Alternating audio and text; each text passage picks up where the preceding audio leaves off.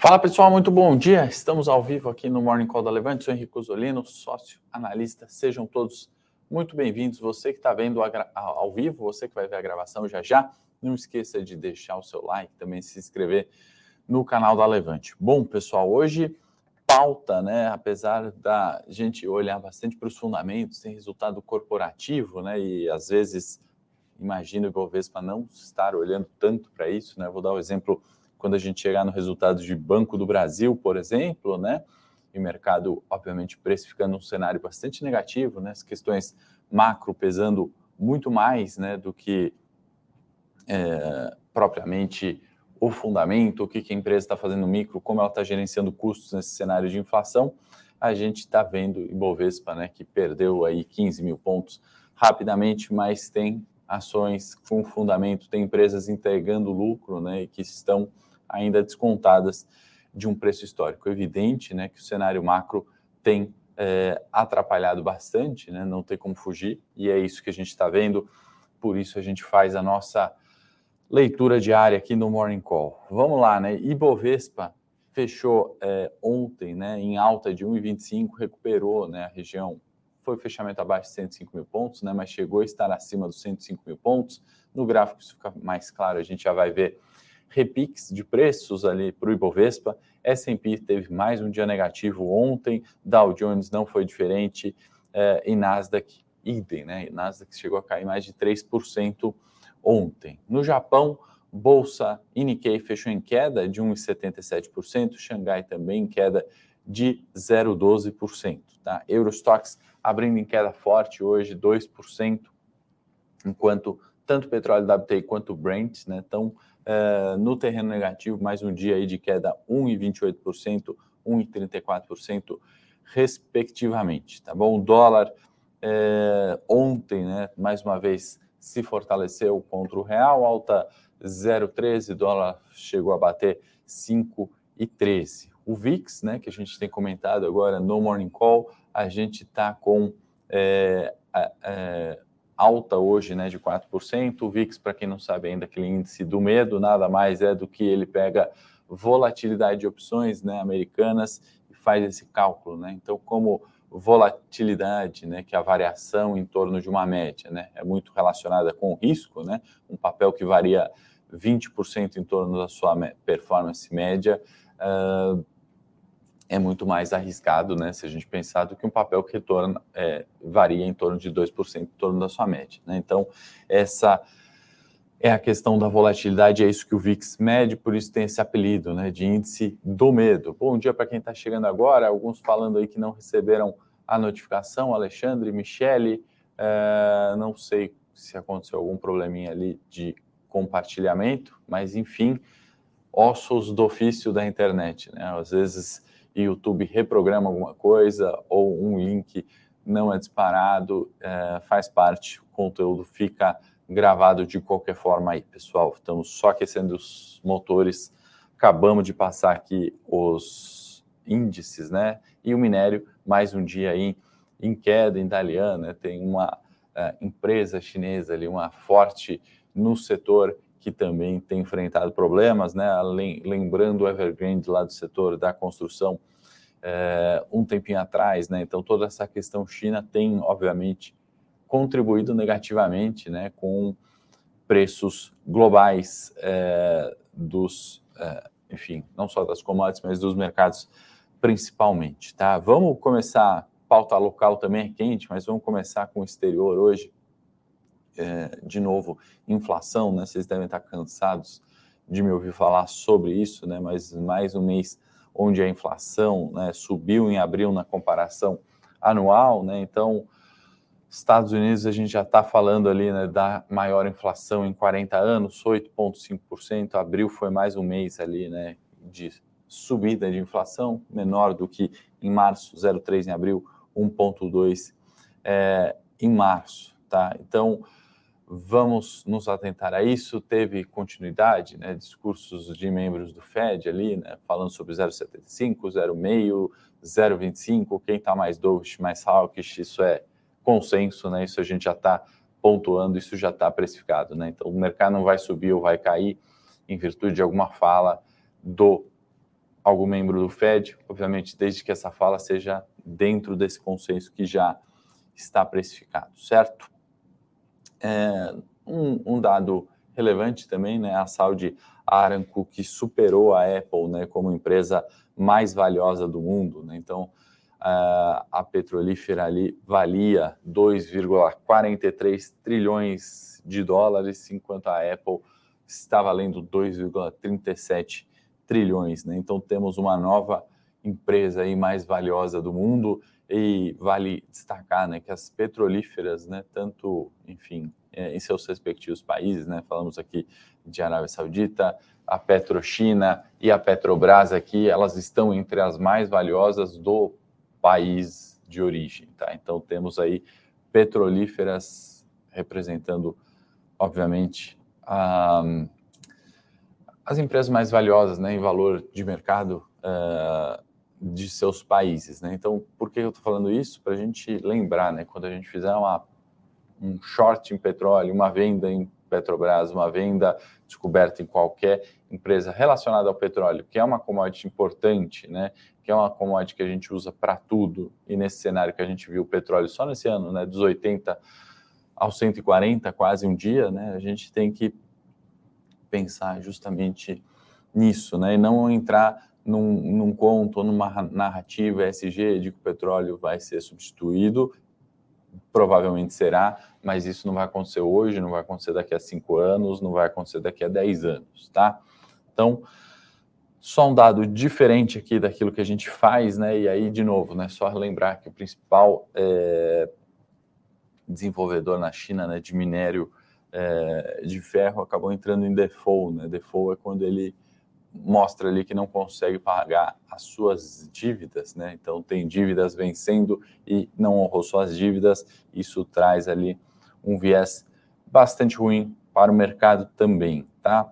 Voltando para o cenário local, né? Após a nossa inflação, né? Também de abril superar mais uma vez, né? O consenso vinha acima das expectativas da inflação em abril 1,06, em março lembrando 1,62, né? Isso está é, além de mostrar de novo, né, maior variação para o mês de abril desde 96, né? Estamos pegando todas as é, todos os meses, né? A gente fala é o maior desde sei lá 20 anos, é o maior desde 40 anos. Né? A inflação continua aumentando, né? Isso faz o quê, né? A gente projetar 12 meses é, em 12, 13% ali de inflação, então isso, mais uma vez, continua na pauta.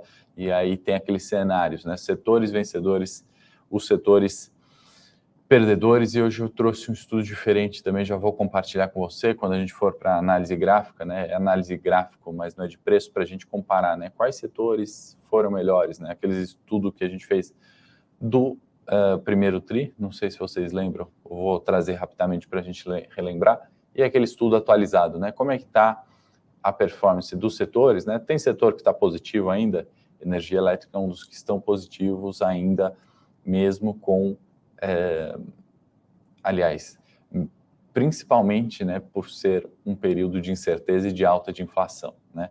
E o setor financeiro também ainda está em alta, muito em virtude da, do primeiro TRI que veio buscar esses fundamentos que estavam esquecidos, né? Muitas ações de banco, seguradoras, entre outros, descontadas. Então, temos performance ainda positiva no ano nos setores financeiro e setor elétrico. Né? Desde que a gente esteja alocado ainda nesses setores, ou mais alocado nesses setores para longo prazo, performance no ano ainda está positiva no Ibovespa. Né? Evidente se a gente vier em outros setores, eu vou mostrar no gráfico já já.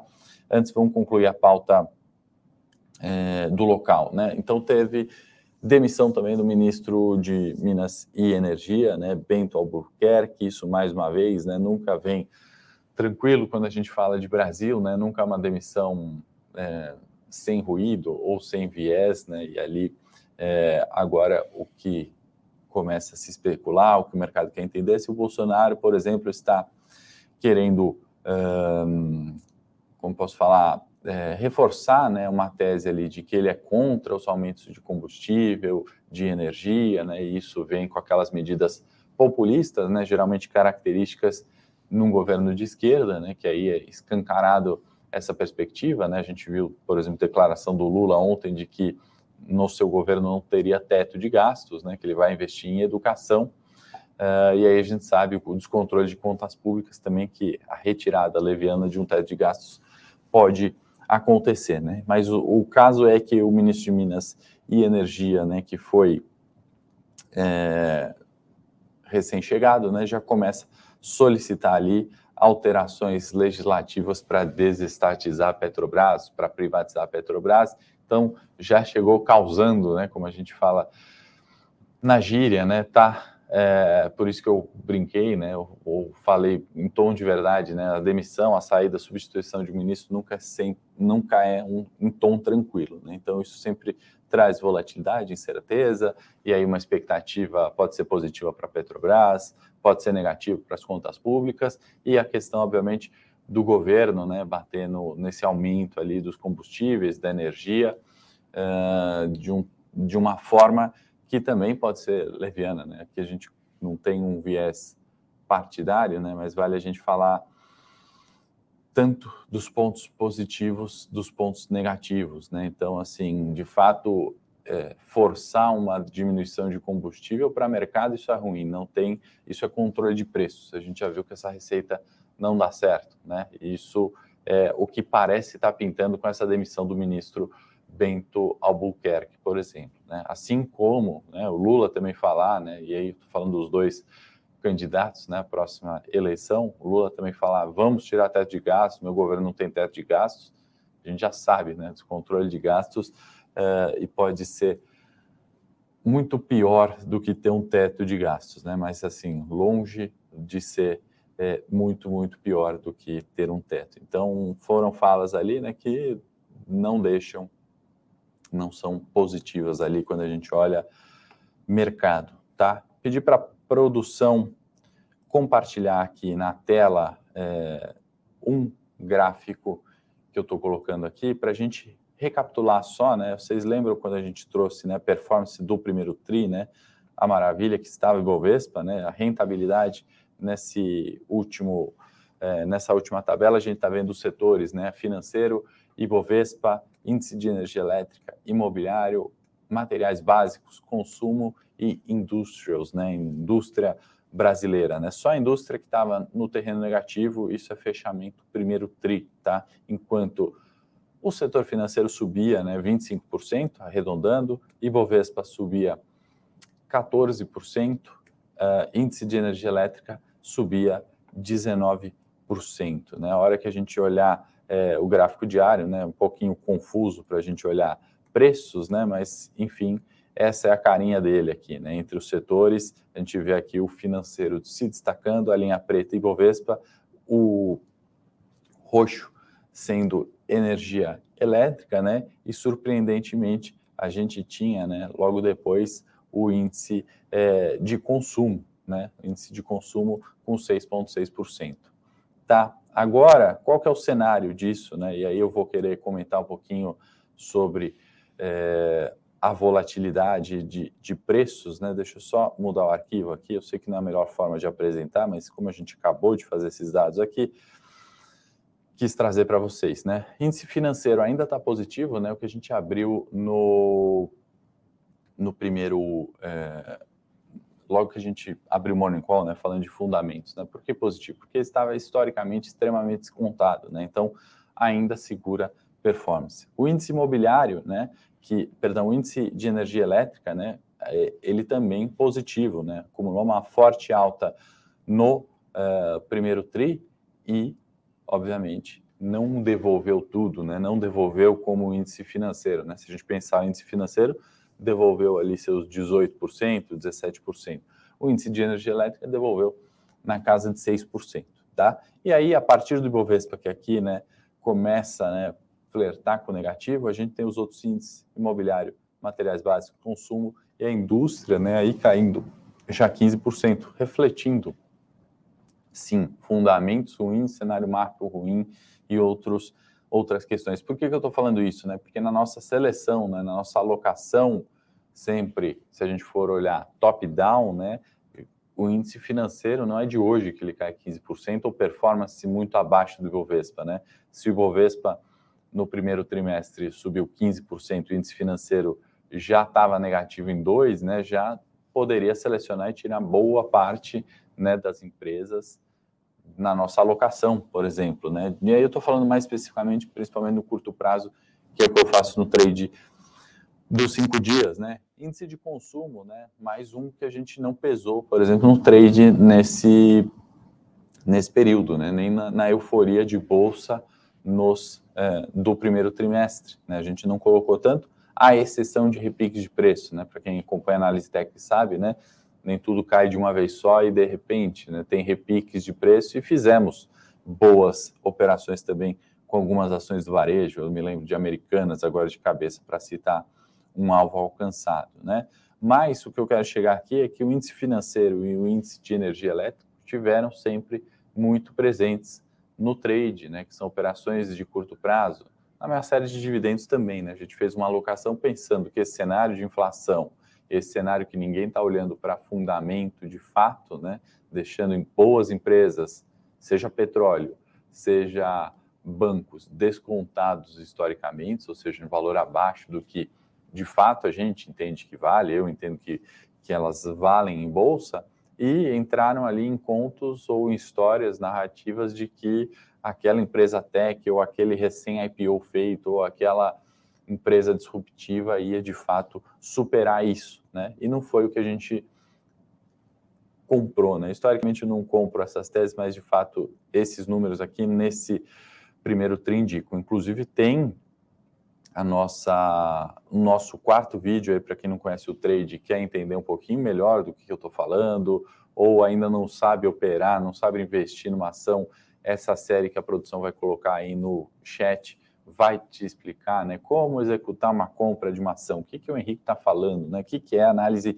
técnica, né? Então a gente vai nesse produto que é do básico ao avançado, né? Depois de um período, isso aqui tudo é conhecimento básico, né? A gente entra em outra discussão, né, com os clientes e vai evoluindo junto, né? Passando recomendações de quatro, pelo menos quatro ativos toda segunda-feira para encerrar na sexta-feira, né? Mostrando em lives, né, de performance, como é que foi, por que que a gente entrou nisso na segunda, lives de acompanhamento de mercado, como é que está o mercado, nossa nossa posição deu entrada, não deu entrada, ela está positivo por quê, está negativo por quê, e sexta-feira prestando contas é, de performance, né? trazendo o porquê que a gente está é, ganhando ou porquê que a gente está perdendo e é, para quem não conhece, quem não é cliente, assiste os vídeos, né? Talvez a gente nem fale tanto do histórico, mas o primeiro tri a gente subiu o dobro da bolsa, né? Nesse mês que está é, de abril, né? Caímos 10%, e aí é bom falar, né? Não é que a gente só ganha, não, a gente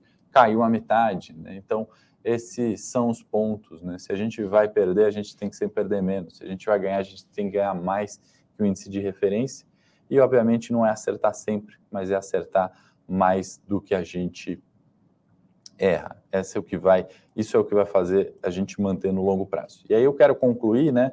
Poderia mostrar aqui, gastar um tempinho maior mostrando mês a mês a volatilidade que a gente falou, né? Volatilidade é, que está é, sempre né, aquela medida é, de risco. Eu não vou mostrar o mês a mês, eu vou mostrar o consolidado já do ano, né? No último gráfico aqui a gente tem volatilidade, né, dos setores comparando com é, performance, né? Então, se a gente observar aqui, né, no, no eixo X a gente tem performance, né? Então a gente vê aqui setor elétrico, setor financeiro no positivo, né, com as performances aqui na casa de 6%.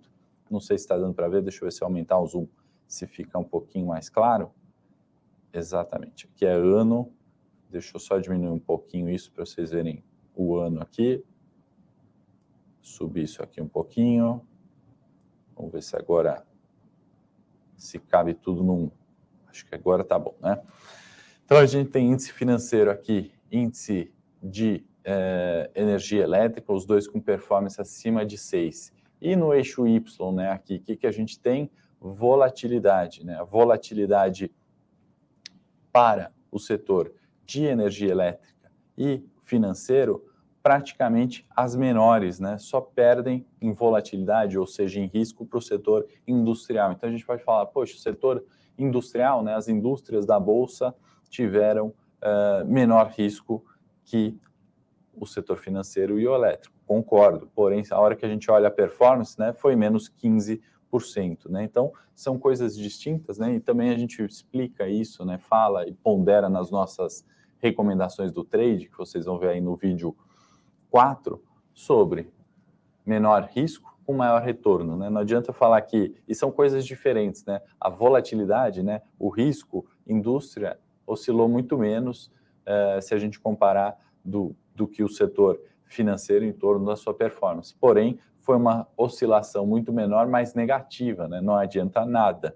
E aí a gente tem um grande perdedor aqui, né? se a gente pensar em termos de volatilidade, setor imobiliário com grande volatilidade, grande oscilação em torno da média e também performance negativa. Destaco também aqui os materiais básicos, destaco aqui o índice de consumo, todos à esquerda aqui do Ibovespa, né? A hora que a gente olhar só Ibov aqui, esse pontinho, né? Tem uma linha todos estão à esquerda, performance inferior ao Ibovespa e negativa. À direita, performance superior ao Ibovespa e positiva. Então é dessa forma, né, olhando esse top-down, que a gente consegue, no trade, por exemplo, no curto prazo, selecionar os ativos, que quando o Ibovespa sobe, a gente vai subir muito mais, então pesamos, né, os assinantes sabem, pesamos muito financeiro e energia elétrica nas carteiras, nas nossas recomendações na segunda-feira, e quase não tivemos imobiliário, quase não tivemos consumo ao longo desse ano no trade. Queria trazer isso para você, aproveitar que a tela está compartilhada e mostrar aqui nosso Ibovespa, né? Deixa eu apagar só uns rabiscos de ontem e trazer, né,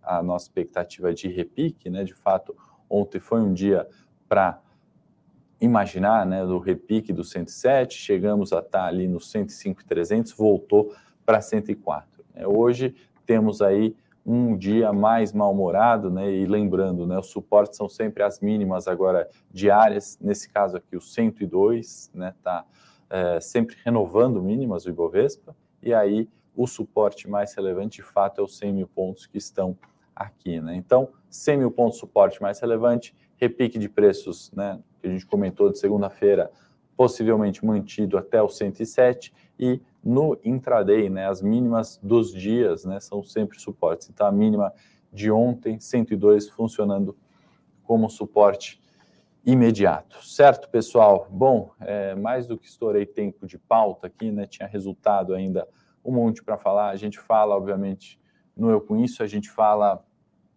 nas nossas séries, mas rapidamente quero comentar alguns aqui com vocês. Minerva teve lucro é, líquido, né? Isso foi queda de 55% na comparação anual, né? Setor de carnes bastante aquecido aí mesmo é, nessas quedas de bolsa, mas principalmente no primeiro tri.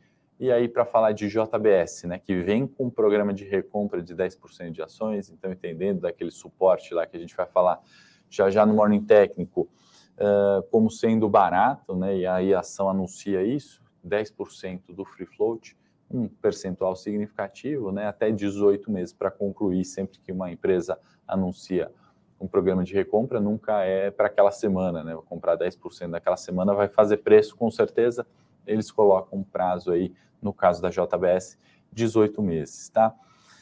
Uh, importante lembrar, né? Aproximadamente um real de dividendo por ação vai ficar ex é, dia 17, tá bom? Então, pagamento aí de JBS, dividendos, porque teve lucro líquido 5,14 bi no primeiro TRI, uma alta de 151% na comparação anual, né? E cresceu o EBITDA também 46%.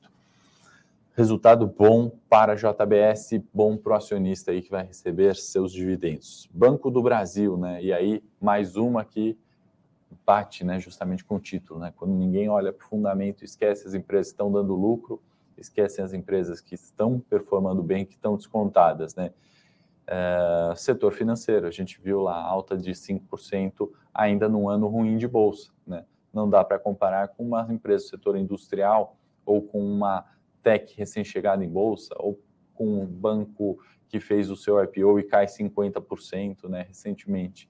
É, banco do Brasil lucro líquido de 6,6 bi, estou arredondando os números aqui, é uma alta também, né, quando a gente compara o último trimestre, de 34%, e é um lucro recorde trimestral é, para o trimestre. Né? Então, mais uma ação de banco que a gente tem que é, olhar, né, e que a gente olhou bastante no trade, por isso eu faço esse convite para você assistir essa, esse quarto vídeo que a gente explica um pouquinho daquilo que a gente faz no trade, né? Usando análise técnica, usando isso aqui, fundamento, olhando quando o preço se descola de valor, né? Fazendo essa análise macro para ter sucesso, né? Para ter uma performance melhor. E ter sucesso quer dizer que a gente vai acertar sempre? Obviamente não, né? Renda variável, a gente coloca premissas e probabilidades, né? E a gente tem acertado mais, mas não quer dizer que a gente vai acertar todas, né? Eu gosto de falar sempre isso. Paga dividendo o Banco do Brasil, 443 milhões em dividendos, né? Então, é, vem aí com dividendo, vem com JCP. Estou buscando a data aqui, vai ficar ex no dia 24 de abril. E aí, lembrando, dividendo é 0,51 é, por ação, tá? JCP 0,51 por ação e 0,15 é, em dividendos, tá bom? Então, dividendo gordo, lucro trimestral recorde, e é para isso que a gente tem que olhar, né? É, ter ação de estimação ou não, né? Gostar de uma ação ou de um setor ou não, não importa. O que importa é a gente estar alocado nos setores que estão é, sobrevivendo ou nos setores que estão performando melhor né, do que o Ibovespa. E por isso que eu trouxe aquele estudo de gráfico lá de setores, certo?